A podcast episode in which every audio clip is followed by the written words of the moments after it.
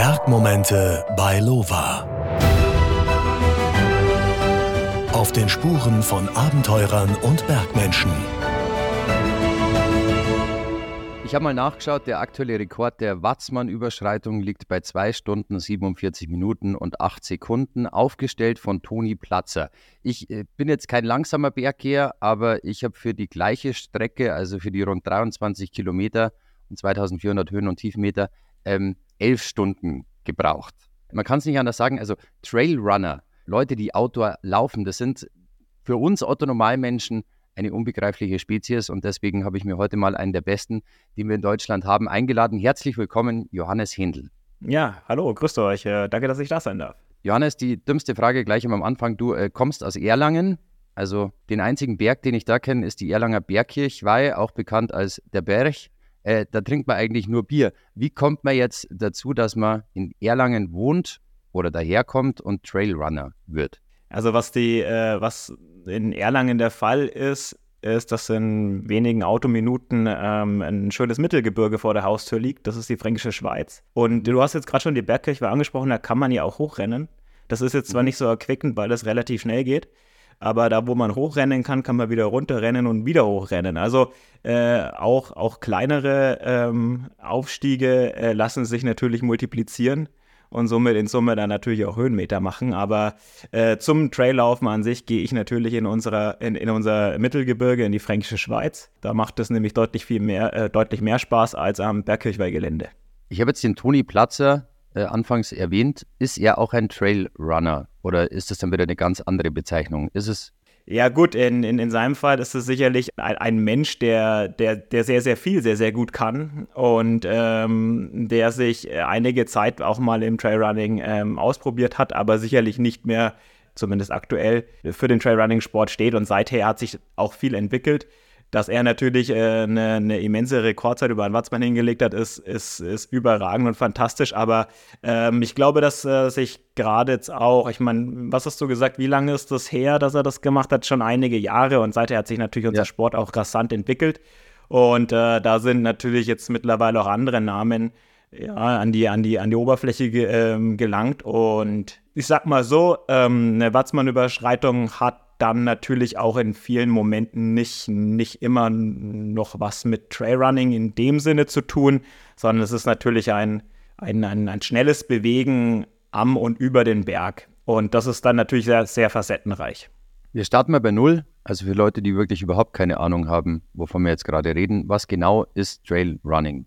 Also wenn man das jetzt einfach mal übersetzen wollte, äh, dann würde das eigentlich bedeuten, ja, Laufen auf schmalen Pfaden. Und ich glaube, das beschreibt es auch am allerbesten ähm, weil überall genau da, wo die asphaltierte Straße aufhört und die Wege immer, immer schmaler werden, immer ja, verwinkelter, verwurzelter, kurviger, wo sich Gelände prägt, wo, wo letztendlich An-, und Abstiege dazukommen, dann fühlt sich der Trailrunner zu Hause. Und das ist dann natürlich meist beim Haus, das heißt der Hausberg oder natürlich dann mit einem Mittelgebirge oder einem Hochgebirge verbunden. Und dann geht es vielmehr darum, ähm, sich relativ schnell ähm, in diesem Gelände zu bewegen. Und äh, weil wir das in der Regel laufend schneller können als im Wanderschritt oder im Spaziergangsschritt, ja, äh, schimpft sich die Sportart Trailrunning.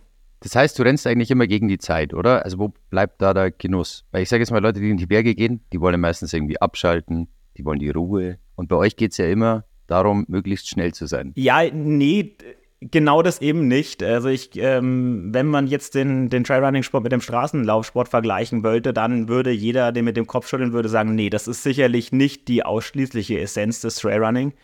Äh, natürlich hat sich mittlerweile durch die Professionalisierung des Sports und durch den kompetitiven Charakter diese, dieser Zeitfaktor natürlich mit der kam mit dazu ja, und sich da miteinander zu messen bedeutet auch, ja, zum Beispiel eben eine Fastest Known Time am Watzmann eben aufzustellen oder einen Streckenrekord beim Zugspitz Ultra Trail oder am Moblo oder wo auch immer. Aber die Essenz des Trailrunning ist eigentlich der, der Zeit zu entfliehen und dem Sport im Kern des Ganzen zu nehmen. Und das bedeutet einfach eine gute Zeit im Gelände, in der Landschaft, in der Natur, am Berg äh, zu haben und das einfach auch in vollen Zügen zu genießen. Und das macht äh, unglaublich viel Spaß, äh, wenn man das mit dem, mit, mit, mit dem sportlichen Aspekt, mit dem Laufsport eben in Einklang bringt. Wie kann man sich den klassischen Trailrunner äh, vorstellen? Also ich kenne das nur, wenn man im Wald unterwegs äh, ist und dann kommt jemand vorbei und hat also zwei Trinkflaschen meistens dort, eigentlich kein Gepäck, oder? Was ist da equipmenttechnisch dabei? Ja, das kommt immer ganz aufs Gelände an und es kommt natürlich auch darauf an, wie lange ich unterwegs bin, weil ein Trailrunning an sich jetzt hier per se erstmal nichts darüber aussagt, ob äh, man eine halbe Stunde unterwegs ist oder zwölf Stunden unterwegs ist oder gar länger, ja. Also ähm, darauf kommt es mal an, ähm, was die Verpflegung angeht. Also äh, ich sag jetzt mal, äh, für, eine, für, eine, für einen schönen einstündigen äh, äh Waldlauf werde ich sehr wahrscheinlich keine Verpflegung brauchen und mitnehmen und werde mir das eben sparen. Ähm, aber wenn ich dann, äh, sei es ein Training oder ein Wettkampf oder eine Tour ähm, mit mehr, ja, mehrstündig eben plane, dann äh, sollte ich natürlich schon auch gucken, dass ich äh, mich dementsprechend auch gut verpflege und dass ich eben auch Verpflegung dabei habe. Und das natürlich dann auch so, dass es äh, für den Laufsport, für das, für das Trailrunning dann auch äh, ja, komfortabel ist, dass es sich bequem tragen lässt, dass es sich gut verstauen äh, lässt. Und dann kommt natürlich beispielsweise so eine Laufweste zum Einsatz, wo dann eben vorne links und rechts die Flasks dann eben eingesteckt sind wo dann äh, in den Seitentaschen dann der Riegel oder das Gel dabei ist. Und äh, dann kann man sich da ganz wunderbar verpflegen und das, äh, das ist auch ähm, mittlerweile liegen dann solche Westen dann auch einfach sehr, sehr komfortabel am Körper an, sodass es sich eigentlich wie eine zweite Jacke, wie eine enge Jacke eben anfühlt. Und das ist dann auch gar kein Problem. Und dann muss man natürlich gucken, was, der, was man sonst so, mitführt, äh, was man letztendlich auch für, äh, ja, am, am Fuß trägt, für Schuhwerk. Das kommt dann natürlich sehr, sehr aufs Gelände an. Heißt, ich äh, brauche natürlich einfach auch einen anderen Schuh, wenn ich jetzt äh, einen normalen äh, Waldlauf mache oder halt eben im, ja, im Hochgebirge unterwegs bin, wo es dann äh, möglicherweise auch sehr technisch wird. Also sehr leichtes Equipment eigentlich. Das äh, ist auf jeden Fall der gemeinsame Nenner. Hauptsache oder ja, leicht wäre immer vom Vorteil. Kannst du mal erklären für jemanden, der das noch nie gemacht hat? Also wie geht es dir bevor du deine Schuhe anziehst und rausgehst in die Natur, um zu laufen und wie geht es dir danach? Also für mich persönlich, dadurch, dass ich äh, ja, einen sehr anstrengenden ähm, Berufs- und Familienalltag habe und äh, ich mich sowieso sehr als ja, Zeitfensterathlet bezeichne, also die, ich mir diese Zeitfenster auch schaffen muss, ist es tatsächlich so, dass ich das sehr häufig eben aus einer, ja, aus dem, aus dem Alltag rausmache, aus einer, aus, aus einer Stresssituation zwischen einem Meeting äh, und dem nächsten Meeting, bevor ich meine Kinder abhole und so weiter. Und dann ist es einfach, ja, das ist einfach der Schritt in, in so ein Momentum von Freiheit, von Glückseligkeit, von Ruhe, von Frieden, von im Einklang sein äh, mit, mit, mit, mit der Welt eigentlich, mit der Natur, mit der Landschaft, mit sich selbst. Und ja, es ist einfach so ein sich einmal am Tag äh, komplett rausnehmen aus dem, aus dem Alltagsleben. Und äh, das hat natürlich eine ganz, einen ganz, ganz großen Einfluss äh, auf, auf den Tag, wie er dann weitergeht, ja, weil du dann, wenn du, wie du schon sagst, die Schuhe dann eben ausziehst, ja, dann äh, eine kurze Dusche, dann kurz ein bisschen die Energiespeicher wieder auffüllen und dann ist der Tag wieder wie neu. Also dann beginnt der eigentlich ein zweites Mal und äh, das ist das, was den, äh, was, was den Sport, äh, gerade weil er so naturverbunden ist und weil man eben dann schon äh, nicht in den, in, den, in den Straßen der Städte irgendwie unterwegs ist und äh, ja an der Ampel steht, sich währenddessen da den, äh, dem, dem, dem, dem Verkehrlärm irgendwie, äh, dass, dass sich das antun muss, das gibt es halt dann nicht oder nur bedingt, ja, weil man ja schon schaut, dass man einfach an Orte kommt, ja, die möglichst einfach von all diesen Dingen abgeschnitten sind. Jetzt kann ich mir vorstellen, du machst das Ganze ja recht professionell, ähm, dass du da deine Uhr um hast, dass du da deinen Puls siehst und dass man einfach weiß, welches Tempo man rennen sollte. Aber es kommt ja dann immer wieder mal vor, ähm, dass man dann auf andere äh, Trailrunner in dem Fall trifft. Bei mir ist es so beim Skitour gehen, ähm, wenn ich merke, ich näher mich an, dann, ja, in Bayern sagen wir, dann mag man den ja schnupfen. Dann mag man den auch überholen. Ähm, ist es bei dir auch? Also ist das einfach so eine, ja, so eine Krankheit von Sportlern, dass man sich dann schon beweisen möchte, dass man ein bisschen schneller ist als andere?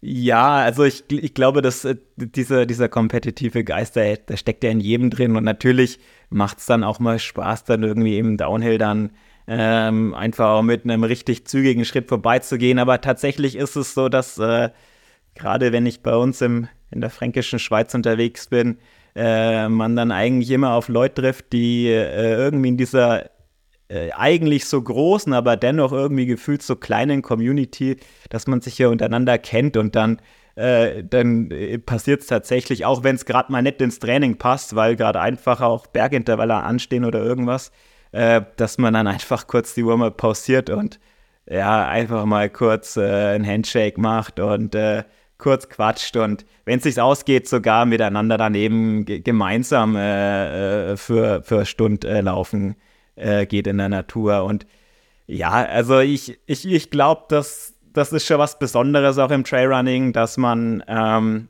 natürlich bei, bei allen, äh, bei aller Ambition und manchmal geht das natürlich nicht und manchmal will man das auch nicht und da würde man auch dann vorbeigehen, aber ich glaube schon, dass wir, äh, wir, wir Trailrunner da einfach dann äh, gern miteinander sind und das macht uns auch aus und das macht da die Community aus und ja, das prägt da den Sport. Du hast das Bergablaufen gerade angesprochen. Ich kann mir vorstellen, dass das ältere Publikum sich jetzt denkt, das geht doch auf die Knie. Ähm, Gibt es da Tipps, ähm, quasi wie man knieschonender bergab laufen kann? Ja, ganz grundsätzlich ist der, ähm, der Trailrunning-Sport natürlich äh, schon sehr fordernd äh, für, für die Extremitäten, natürlich für die Beine, für die, für die Knie, für die Oberschenkel, für den Rumpf.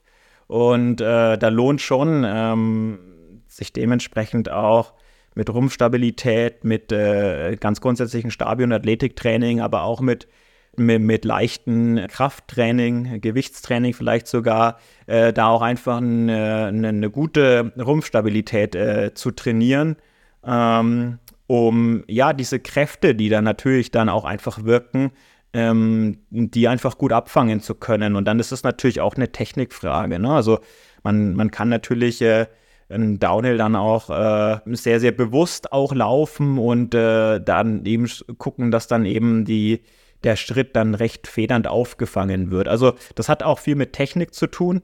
Und äh, natürlich sollte man schon auch gucken, dass man, äh, dass man den Körper dementsprechend äh, gerade vom Rumpf ja dafür aufbaut. Und das ist auch ein Prozess, denn da lohnt es sich, darin Zeit zu investieren, weil sonst ist natürlich die Verletzungsgefahr äh, gerade an allen, an, an alles, was äh, irgendwo so unterhalb der Hüfte ist, äh, dann schon ziemlich groß. Was wäre denn so eine Strecke in der fränkischen Schweiz, die du jedem mal empfehlen würdest zu laufen? Ja, das ist ja völlig klar. Das ist natürlich äh, entweder die komplette Strecke oder unsere oder die Halbstrecke des Ultra Trail Fränkische Schweiz. Also klar. Da bist du Organisator, gell? Ganz genau. Was unterscheidet jetzt einen Ultra Trail zu einem normalen Trail? Das ist ein, lediglich die Frage der Distanz. Ähm, der Ultra beginnt äh, da, wo der Marathon aufhört, die Marathondistanz. Also in der Regel ist es dann äh, ab 50 Kilometer. Sicherlich haben wir zwischen 42 Kilometer, die der Marathon lang ist, und 50 Kilometer schon auch äh, äh Streckenlängen.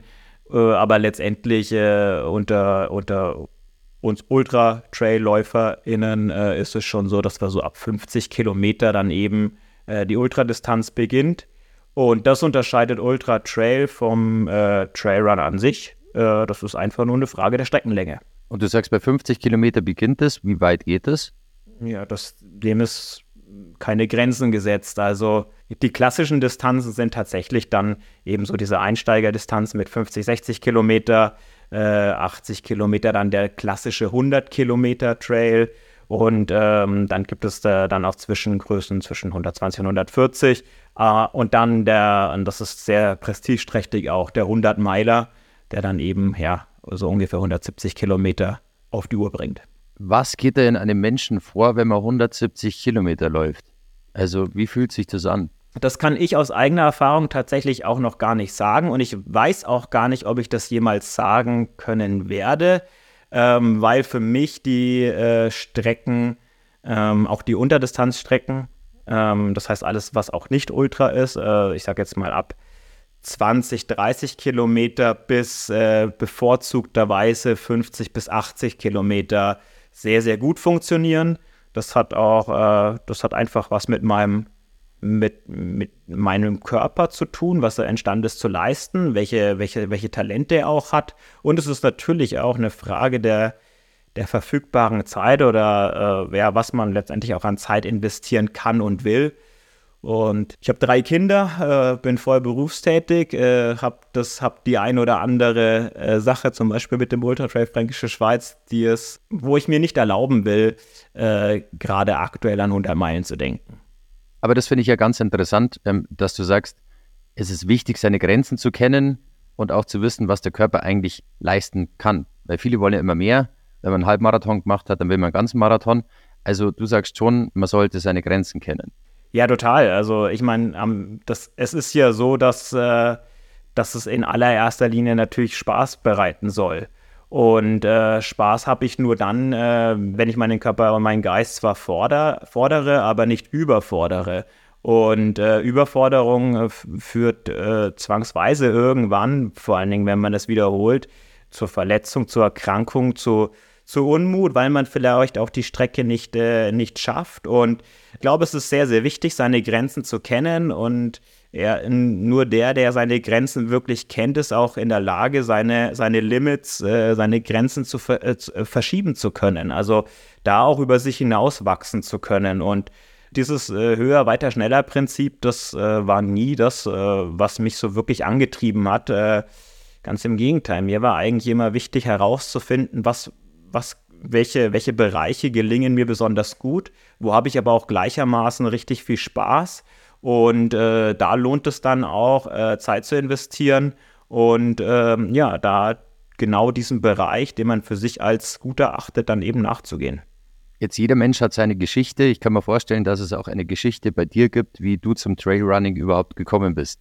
Ja, klar, die gibt's. Ähm, ich glaube immer, oder ich habe, ich habe äh, äh, in den letzten Jahren gelernt, es gibt äh, primär da ganz äh, klischeehaft zwei Lager. Das, ist einmal, sind einmal diejenigen, die einfach schon immer äh, sich viel am Berg bewegt haben, sei es äh, im Wintersport äh, über Skitouren gehen, über vielleicht sogar Skilanglauf ähm, und äh, andere Geschichten oder dann im Sommer mit, äh, mit Klettern, mit äh, natürlich äh, Hochtouren gehen äh, äh, und so weiter. Und dann gibt es wiederum die, und da gehöre ich dazu, die ähm, zum Trailrunning-Sport gefunden haben über den klassischen Laufsport, wie er im Buche steht, also über den klassischen Straßenlaufsport. Und ja, so habe ich äh, letztendlich zunächst zum Laufsport gefunden, ja, also über die klassischen Distanzen ne, und habe das auch sehr viele Jahre so betrieben, vielleicht auch, ja,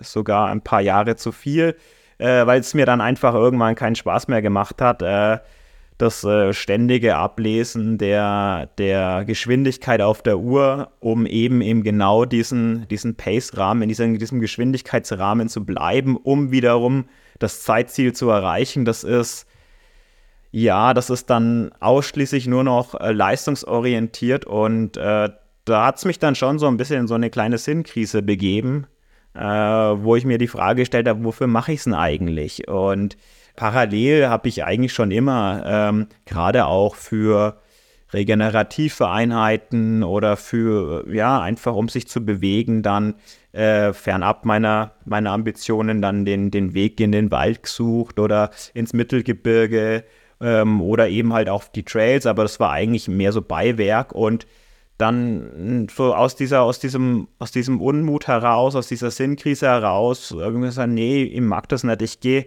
ich mag heute keine, keine Bahnintervalle laufen, ich, ich gehe heute einfach in den Wald und ich, wenn ihr Lust habt, dann mache ich da halt ein Fahrtenspiel draus und mache da vielleicht auch ein paar Intervalle und wenn nicht, dann nicht. Und ähm, das ist, glaube ich, ja auch, äh, so habe ich ja auch einfach dann äh, diesen Kontakt äh, mehr wieder auch äh, in die Natur gefunden, ne? ähm, mich völlig neu in unser Mittelgebirge verliebt, das ich eigentlich seit Kindesbeinen kenne, aber dann auch einfach nochmal durch diese Entdeckungslust, die dann plötzlich entstanden ist, auch nochmal völlig neu entdeckt für mich und habe dann gemerkt, so, okay, äh, das war auch in der Zeit, wo Trailrunning auch einfach, äh, ja, dann schon auch populärer wurde. Jetzt sicherlich nicht in, dem, in diesem Trendstatus, wie, wie wir es jetzt haben, aber einfach, es war ein Name und man konnte damit was anfangen. Man hat zumindest, äh, äh, wenn man das mal gegoogelt hat, auch äh, Suchergebnisse bekommen. Und ja, da habe ich gesagt, das ist irgendwie cool und das macht irgendwie Spaß. Und ich kann so diese, diese, diese Ambitionen und diese Zeitziele einfach völlig über Bord schmeißen und kann mich einfach nur ja, um die Essenz des Laufens äh, kümmern, kann einfach ich kann meine, meine, meine Heimat entdecken. Ich kann vor allen Dingen auch fremde, ähm, fremde Gegenden entdecken und ich kann äh, ja einfach schöne, schöne Landschaften und Orte sehen und dabei äh, einen Sport nachgehen. Und das hat sich für mich dann völlig erschlossen und das war, das war, das war dann voll, voll sinnhaft. Und dann habe ich gesagt, nee, das, äh, das mache ich jetzt einfach. Und ich, äh, ich will diese ganze, diese ganze Ambition, dieser, diesen, dieser ganze kompetitiv, äh, kompetitive Ehrgeiz, den will ich eigentlich über Bord schmeißen. Das ist mir dann nicht ganz gelungen, weil ich dann so viel Spaß am Trailrunning hatte und mich so sehr damit besch beschäftigt und befasst habe, dass es einfach ja zu meinem neuen Sport geworden ist. Und äh, ja, seither äh, bin ich äh, lieber auf Trails unterwegs als auf der Straße, obgleich ich sagen muss, dass ich nach wie vor auch natürlich, weil ich auch im städtischen Gebiet wohne, gerne nochmal auch äh, äh, Intervalltraining oder einen Tempolauf auf der Straße mache. Und das äh, ist auch völlig okay für mich, zumal ich auch weiß, dass äh, mittlerweile sich der Sport so sehr entwickelt hat, dass man auch wirklich guter Läufer auch im Flachen sein muss, um in irgendeiner Art und Weise da mitkommen zu können. Also irgendwann hat es Klick gemacht bei dir im Kopf und du wusstest, okay, ich muss mein Betriebssystem runterfahren, ich selber ein bisschen entschleunigen, ein bisschen Gas rausnehmen und so kamst du zum Trailrunning. Genau, um das so ein bisschen, ja, ein bisschen zurück zu den Wurzeln zu finden eigentlich. Würdest du unterschreiben, hat mein guter Spätzl gesagt, ähm, dass Marathonläufer oder Leute, die beim Triathlon teilnehmen, sich selber schon sehr gern haben müssen, weil man so viel Zeit mit sich selber beim Training verbringt? Ja, äh, es ist natürlich so, dass äh, umso leistungsorientierter das auch ist und äh, umso ja, aufwendiger und im Triathlon ist es jetzt nochmal verschärfter, weil man ja auch einfach drei Sportarten richtig gut können muss, dann ist es natürlich schon so, dass man äh, erstens äh, sehr, sehr, sehr, sehr viel Zeit in sein Leben investiert und zweitens das natürlich auch sehr, sehr häufig alleine tut. Und das hat, äh, das kann natürlich was Positives sein, weil man, ich glaube, sich mit sich selbst zu befassen, ähm, fernab von ja, irgendwelchen Social Media Portalen oder äh, ja, irgendwelchen äh, medialen Einfluss, das ist, das ist, glaube ich, was richtig Gutes. Ja, wenn man, wenn man ähm, im Training dann eben vielleicht auch manchmal die Chance hat, äh, ja, alltägliche Dinge zu reflektieren. Auf der anderen Seite äh, kann man natürlich schon auch, muss man natürlich schon auch aufpassen, dass das Ganze äh, auch gesellig bleibt. Und äh, da ist es manchmal gar nicht so leicht, vor allen Dingen für die ganz, ganz guten Leute, ähm, da auch jemanden zu finden, der möglicherweise auch ein Training mit umsetzen kann. Aber am Ende gibt es immer die ein, zwei, drei Einheiten pro Woche, ähm, die jetzt nicht so sehr spezifisch sind äh, und wo man da ganz wunderbar äh, mit Freunden, äh, mit äh, Trainingspartnern oder Partnerinnen äh, dann auch einfach gemeinsam unterwegs sein kann. Und das, ich merkte schon auch, ähm, ich bin, ja, ich, ich würde jetzt mal sagen, gut, gut 95 Prozent von meinem Training alleine unterwegs. Und mir macht es dann immer irre viel Spaß, äh, äh, wenn ich, ähm, ja, wenn wir einen Community Run haben beispielsweise oder wenn wir uns, äh, wenn wir uns treffen können, wenn ich mit meinem Teamkollegen was umsetzen kann oder wenn ich mit meiner Tochter äh, fünf Kilometer Runde mache, das macht dann immer irre viel Spaß. Also du hast gesagt, äh, der Spaß muss eigentlich im Vordergrund stehen. Du hast gerade die Community Runs angesprochen. Was ist das? Äh, im, im, Rahmen des UTFS, also Ultra Trail Fränkische Schweiz, äh, haben wir zur Gründung direkt den Community Run ins Leben gerufen und das ist äh, nichts anderes als ein ja, Lauftreff, wenn man so will. Das ist äh, unverbindlich, das ist kostenfrei, da da kommst du oder kommst nicht. Und äh, es gibt einfach äh, feste Termine, also die werden da ausgeschrieben, ne? das ist einfach, werden einfach veröffentlicht, äh, dass wir uns eben am ja, Samstag, den so und so vielten, um 10 Uhr in Ebermannstadt am Marktplatz treffen, um äh, eben ja, ein, zwei verschiedene Runden zu machen, ne? damit sich ja jeder da wohlfühlt und äh, sagt, okay, äh, das ist das eine ist ein bisschen zu lang für mich, das andere passt mir besser. Und dann schauen wir, dass wir da ähm, ja alle, die irgendwie Teil der Community sein wollen, die Lust haben, sich gemeinsam äh, im Mittelgebirge zu bewegen, die vielleicht auch einfach äh, neue Leute kennenlernen wollen oder die die Trails in der Fränkischen Schweiz entdecken wollen, schauen wir, dass wir die alle zusammenbekommen, um da eben äh, gemeinsam Spaß zu haben und gemeinsam einen Trainingslauf umzusetzen.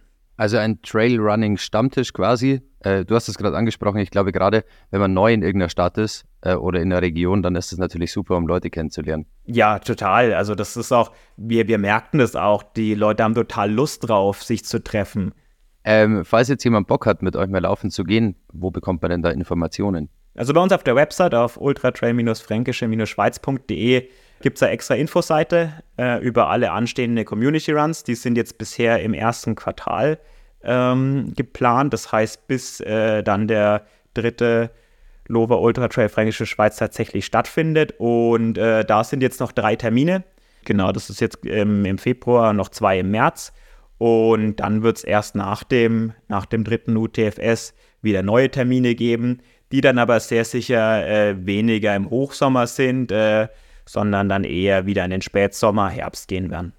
Jetzt ist Lova ja Hauptsponsor für die nächsten drei Jahre äh, von diesem Ultra Trail Fränkische äh, Schweiz. Wie kam es zu dieser Zusammenarbeit? Also bist du irgendwann vorbeigelaufen, hast klingelt und hast gesagt, hallo, ich bräuchte einen Partner. Nee, so war es nicht. äh, wir waren aktiv auf der Suche nach einem nach Hauptsponsor ähm, und haben uns da äh, recht viel Zeit und auch Mühe, Zeit genommen und auch Mühe gemacht, uns eben dementsprechend zu präsentieren, weil wir schon auch äh, ganz konkrete Vorstellungen hatten, wer da möglicherweise in Frage kommt und was wir vor allen Dingen auch gar nicht wollen. Und wir haben uns dann eben dem, dementsprechend darauf vorbereitet, haben, äh, wie man das halt so macht, äh, vernünftige Präsentation äh, aufbereitet ähm, und äh, ja, dem, am, am Sponsor letztendlich halt auch erklärt, was wir da tun, warum das cool ist, äh, was wir letztendlich an, an, an Möglichkeiten für gemeinsame Zusammenarbeit eben sehen. Und äh, dann haben wir ähm, sowas dann meist einfach äh, per Mail losgeschickt. In unserem Fall jetzt mit Lova war es natürlich äh, nochmal eine ganz andere äh, Sache, weil ähm, wir zum einen äh, mit dem Johannes Osfalk, ähm, das ist ein UTFS-Orga-Mitglied bei uns, ähm, da haben wir einen echten Lova-Athleten, ähm, also der im Explorer-Team ist. Und somit natürlich auch einfach schon eine ja, Verbindung da. Und zum anderen haben wir mit dem, mit dem Heimo Fischer, das ist der, das ist der Geschäftsführer vom, vom Run and Hike. Und äh, Run and Hike ist, äh, ist äh, hier ein, äh, ja, ein, wie der Name eigentlich schon sagt, Lauf- und Wanderladen bei uns in der Region. Und äh, ja, hatte ist super fürs Trailrunning aufgestellt und dementsprechend natürlich von Anfang an äh, ganz wichtiger Partner, Unterstützer und Sponsor vom UTFS gewesen und da war auch die Verbindung ähm, zu Lova äh, super gut und äh, ähm, da ähm, hat dann, haben dann eben Heimo und Johannes gesagt, Mensch, äh, Lova wäre doch super. Das ist ein, tolle, ein tolles Unternehmen, 100 Jahre alt und das passt ja, das passt doch einfach super. Da können wir doch mal anfragen. Und da bin ich, äh, als ich noch nicht so, äh, mich noch nicht so sehr mit Lova beschäftigt hat, erstmal in Stocken geraten, weil ich habe gedacht, ja, Lova, klar, ist ja, ist ja ein Riesending und äh, super Marke und wann immer man an Lova denkt, äh, hat man da einen qualitativen Schuh am Fuß, aber im Moment, wir sprechen noch über Strayrunning. Ähm, dann habe ich mich natürlich äh, vom äh, Johannes Ostfalk da auch ganz, ganz schnell eines Besseren belehren lassen. Er gesagt hat, ey, nix da. Jetzt äh, hier ist richtig was gestartet äh, mit eben den ATR, äh, mit der ATR-Linie. Dann haben wir uns das genauer angeschaut und haben in unserem Netzwerk das Ganze mal äh, äh, auch ja, befragt und hinterfragt und haben dann festgestellt, ja, okay, das ist, äh, ist ja total cool. Also, Das ist ein 100-jähriges Unternehmen mit, mit, mit super viel Erfahrung und Expertise im Bergsport, äh, die jetzt eben in, mit ATR eben ins, ins Trailrunning einsteigen. Das ist, das ist ja super. Die können, da kann man ja gemeinsam eigentlich wachsen. Und das war der Hintergedanke. Und äh, dann haben Heimo und Johannes äh, mal ihre Fühler so ein bisschen ausgestreckt und äh, ja, dann haben wir einen Termin ausgemacht und dann saßen wir zusammen und dann, glaube ich, war es irgendwie Liebe auf den ersten Blick. Jetzt mache ich den Podcast auch schon fast über zwei Jahre und habe natürlich auch äh, gute Kontakte zu Lova und habe vor diesem Interview bei Lova angerufen und habe gesagt, habt ihr nicht irgendeine Frage, die ich dem Johannes stellen soll? Und äh, die nächsten zwei habe ich bekommen. Frage Nummer eins, was hat es denn mit dem Team Schamel auf sich? ja, das Team Schamel, ähm, wie, der, wie der Name schon sagt, ist das Team Schamel ein Team, äh, ein, ähm, um genauer zu sein, ein Trailrunning und ein Ultra-Trailrunning-Team. Und ähm, um die Brücke zum UTFS zu schlagen, ähm, entspringen drei der Gründungsmitglieder des UTFS aus dem Team Schamel. Ähm, also das Team Schamel ist äh, bei uns hier in der fränkischen Schweiz, in, besser gesagt in der Stadt Bayersdorf äh, ansässig. Meerrettichstadt. Richtig, Meer, Meer, Meerrettichstadt und das ist auch äh, ähm, der Grund, warum das ganze Team Team Schamel heißt, weil äh, ah. Hauptsponsor, Hauptsponsor und Namensgeber eben Schamel Meerrettich aus Bayersdorf ist. Genau so ist das. Und da habe ich äh, 2017 gemeinsam mit dem Geschäftsführer Matthias Schamel eine zunächst kleine Idee umgesetzt äh, von eben ein, ein, ein Laufteam, am regionalen. Ähm, und das hat sich dann jetzt in den letzten Jahren, ja, ich würde jetzt mal behaupten, zu einem wirklich bedeutsamen ähm, Trailrunning-Team in Deutschland entwickelt. Und genau, wie gesagt, äh, drei, drei Gründungsmitglieder, das ist der Stefan Meyer, der Florian Tröger und ich. Ähm, wir sind eben äh, aus dem Team Schamel und haben gemeinsam mit dem Matthias Barsch und mit dem, mit dem Werner Schlund gemeinsam den UTFS gegründet. Das heißt, äh, genau, die Verbindung zwischen dem Team Schamel und dem UTFS ist sehr, sehr, sehr, sehr eng. Jetzt macht es natürlich Sinn. Ähm, die zweite Frage ähm, betrifft den Pokal des Ultra Trail Fränkische Schweiz. Da gibt es anscheinend eine besondere Geschichte bei der Herstellung. Welche denn? Ja, das stimmt. Ähm, wir haben, und ich glaube, das ist mittlerweile auch schon sehr, sehr populär geworden und äh, wir haben ein Wahrzeichen, ähm, würde ich, ich mag fast behaupten, ja, mehrere Wahrzeichen für, äh, für, den UTFS, aber zum, zum einen ist es eben der, der Pokal, den wir eigentlich, und das ist genau der Punkt, als ja, Premierenpräsent äh, konzipiert und umgesetzt haben, weil du musst dir vorstellen, wir haben ähm, im ersten Jahr, ähm, zum, also zum ersten UTFS, damals im April 2022, genau, jetzt muss ich schauen, dass ich mit den, äh, mit den Jahreszahlen noch klarkomme, ähm, haben wir im Kleinen angefangen. Äh, weil unser Credo war schon immer gewesen, wir wollen, äh, wir wollen das, wir wollen das immer mit Hand und Fuß machen. Äh, wir wollen es immer äh, von vornherein aber auch nie halbgar machen, sondern auf einem gewissen Level. Und deswegen muss man möglicherweise mal im Kleinen anfangen und dann gesund und organisch wachsen. Das war schon immer so der, der, der, der Gedanke.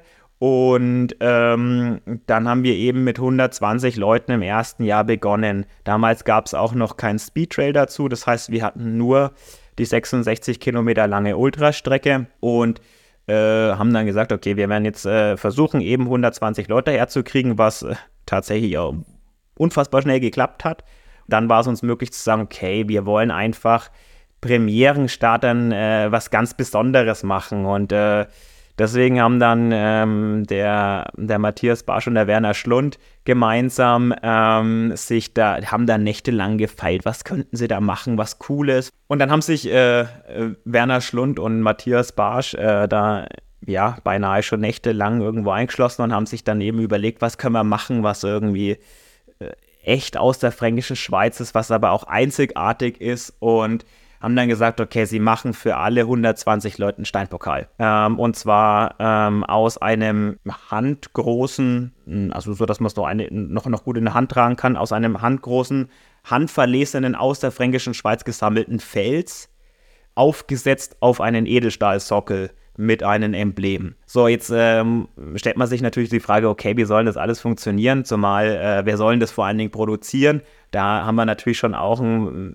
ja, Expertise im Hintergrund gehabt, äh, weil eben Matthias äh, in, in, bei einem Stahlbauunternehmen arbeitet. Das heißt, okay, wir wussten zumindest schon mal, einen Stahlsockel können wir ähm, über die Firma Heim in Hallstatt eben produzieren. Das geht. Äh, bleibt aber natürlich die Aufgabe, ähm, 120 Steine zu sammeln. Und da ist der Werner, das ist unser Streckenchef, äh, der eben auch, ja, mehrmals pro Woche eben auf, auf, auf den Strecken der fränkischen Schweiz unterwegs ist. Der hat dann tatsächlich einfach immer einen großen Beutel äh, noch mitgenommen und hat äh, portionsweise fünf, sechs, sieben Felsen von seinen Touren, von seinen Trainingsläufen eben aus dem Mittelgebirge mit nach Hause genommen. Bis er halt dann irgendwann 120 Stück hatte, die er dann äh, ja erstmal alle abgewaschen hat, weil die sind natürlich, klar, ne, die, ja. sind, die sind ja natürlich auch dreckig, sind, äh, die müssen ein bisschen sauber gemacht werden. So, und dann haben sich die zwei gedacht, okay, das ist jetzt eigentlich dann, das Ding ist ja schon fast durch. Wir haben Stahlsockel produziert, äh, wir haben jetzt alle, alle Steine gesammelt, jetzt muss ja nur noch gebohrt und verklebt werden. Und dann haben die zwei eben ähm, in der Werkstatt den Bohrer angesetzt und dann ist entweder der Stein zerbrochen oder aber der Bohrer zerbrochen. Dann stand diese Idee des äh, Steinpokals erstmal ganz schön auf der Kippe, bis wir uns dann eben da auch nochmal ein bisschen Expertise ins Boot geholt haben und äh, haben dann eben mit einem lokalen Steinmetz zusammengearbeitet, der dann erstmal äh, nochmal genauer nachgefragt hat, wozu wir das jetzt eigentlich brauchen, da 120 Mal ein Loch in, in den Fels zu bohren. Haben wir ihn dann irgendwie erklären können und dann hat er das für uns gemacht und dann haben wir äh, eben in diese 120 Steine mit den 120 Sockeln äh, verklebt und das dann eben zur Premiere des äh, ersten Ultra Trail Fränkische Schweiz äh, jedem Finisher übergeben und äh, dann auch immer persönlich. Ne? Das äh, ist immer noch auch unser Anspruch ähm, und äh, da eben ja auch jeden persönlich dann im Ziel zu begrüßen und war natürlich auch mit 120 Leuten auch deutlich leichter, als es jetzt ist. Und äh, genau, dann hat jeder, äh, weil wir das auch im Vorfeld natürlich niemandem erzählt haben, kam dann ganz oft, kamen die Leute ins Ziel, und man hat beglückwünscht und alle waren total glückselig, dankbar und äh, voller, voller Emotionen auch. Und du überreichst ihnen den Steinpokal und die sagen, hä, ich habe doch gar nicht gewonnen. Und dann, sag, und dann, und dann sagen wir, ja, äh, das mag sein, dass du nicht der, der, der, oder die Erste geworden bist, aber du hast oh. freilich gewonnen, ja. Und äh, du, hast, du hast den Ultra Trail besiegt und äh, der gebührt dir und das ist einfach geil und schön, dass du da bist. Und äh, so haben wir dann einfach äh, gemeinsam weitergefeiert. Das Problem ist bloß, dass dadurch entstanden ist, dass äh, ja plötzlich Erwartungshaltung da war. Die Leute wollen das jetzt wahrscheinlich immer. Das heißt, der Werner, der Werner sammelt schon seit Wochen und Monaten, oder? Also wann ist denn der nächste Ultra Trail?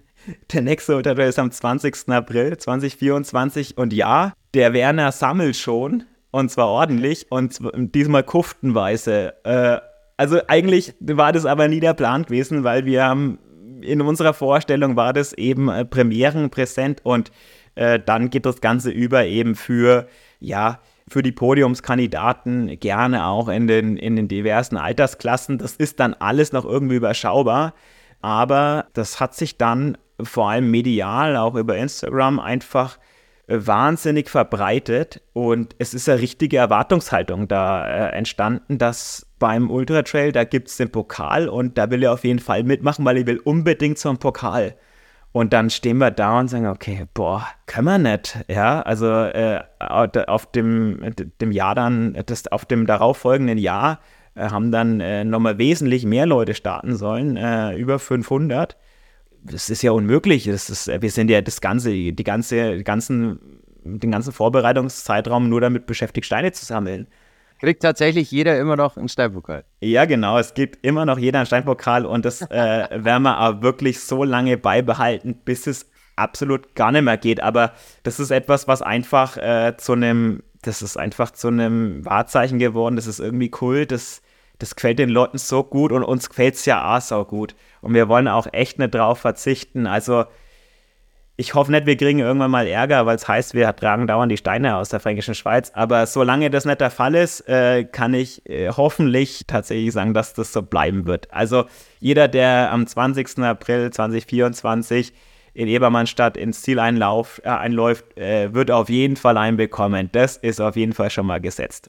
Was ich so interessant finde, ist, das klingt ja wie so eine Schnapsidee die sich dann einfach zu einer tollen Idee entwickelt hat. Aber irgendwann hat man dann gemerkt, okay, es läuft aus dem Ruder. Das passt ja eigentlich ganz gut zu dem, was du gesagt hast. Wenn man rausgeht zum Laufen und dann steigert man sich immer wieder und dann rennt man nur noch gegen die Zeit, bis man dann eigentlich wieder entschleunigt und sagt, okay, also so ein Mittelding ist cool, aber aus der Steinnummer kommt es jetzt wahrscheinlich nicht mehr raus. Nee, da kommt man nicht mehr raus, ja. Aber äh, klar, das war, man, man, man, man fängt den Kleinen an und hat da Lust äh, auf was Besonderes, auf, auf die Liebe zum Detail, auf etwas, was irgendwie ein Erlebnis ist, ja, sei es jetzt beim Traillaufen oder eben dann auch beim Pokal und dann muss man schon auch aufpassen, dass man, äh, dass das Ganze nicht entgleitet, ja. Aber ich glaube, wir haben es ganz gut im Griff.